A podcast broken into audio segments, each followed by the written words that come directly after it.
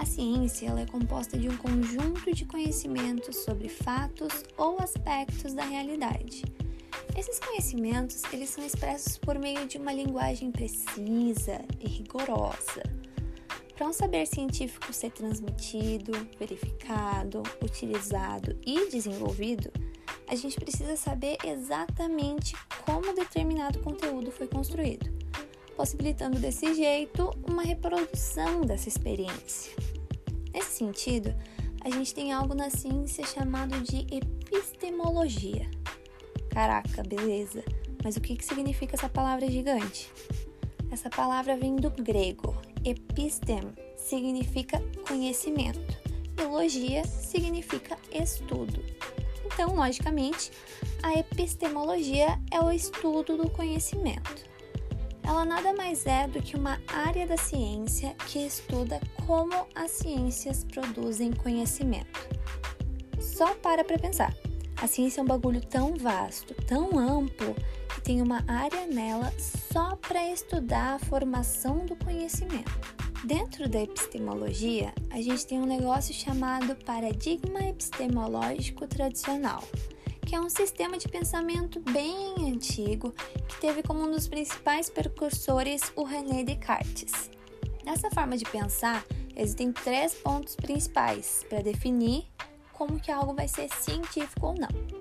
É preciso que seja primeiro observado através de uma análise. É necessário também que seja mensurado, algo quantificável, que eu consiga dar um número para isso. E também deve ser replicado. Eu tenho que ser capaz de reproduzir várias vezes e ter o mesmo resultado. Um ótimo exemplo de algo replicável seria a vacina, que ela é reproduzida diversas vezes e com o mesmo resultado. Mas na tentativa de relação desse pensamento com a psicologia, uma grande questão já vem em mente, né? Ok, mas como que se mensura a mente?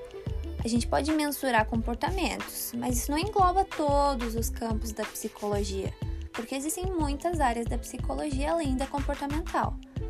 Falando de emoções, não existe uma forma possível capaz de mensurá-las também. Então, por esse exato motivo, a psicologia ela não foi vista como ciência por um tempão. Se parar para analisar, até mesmo dentro da psicologia, nós temos a psicanálise e também algumas outras áreas que elas não são consideradas pelos próprios psicólogos como áreas científicas. Além disso, a gente tem também um outro negócio chamado paradigma epistemológico contemporâneo, que é um outro sistema de pensamento que foi desenvolvido um tempo depois. Ele teve como principal precursor Albert Einstein e contou com um grande epistemólogo chamado Karl Popper. Dentro do paradigma epistemológico contemporâneo, devem ser considerados três pontos importantíssimos. O primeiro deles são as idiosincrasias, que são as particularidades, as coisas que acontecem só uma vez e não são possíveis de serem mensuradas elas são singularidades. Um ótimo exemplo dessa parte é o Big Bang. Pelo fato de ser algo muito específico, não tem como ser observado. O segundo ponto é a parte histórica. Esse é caracterizado pelo processo histórico do que é possível, digamos assim, e característico de cada época.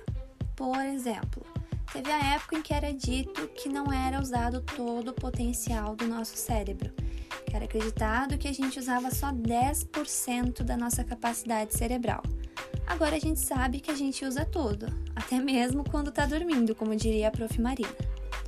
Isso significa que deve ser considerado que algo é possível cientificamente na época em específico, porque aquilo pode mudar depois e algo novo pode ser descoberto.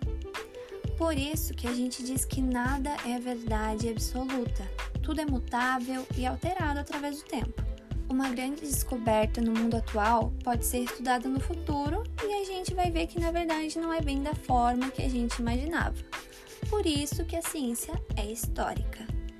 E também temos o quesito da localização, porque realidades culturais diferentes também geram experiências diferentes. E o que é real para alguém da Coreia do Norte, por exemplo, não faz parte da minha realidade. Enquanto no paradigma epistemológico tradicional muito se vê falando sobre leis, no paradigma epistemológico contemporâneo o que encontramos são as teorias. O paradigma tradicional é muito bom com todos os seus métodos de análise e métodos de coleta, porém ele não abrange todo o necessário. Contemporâneo, por outro lado, cabe perfeitamente quando sendo usado principalmente em apoio ao tradicional.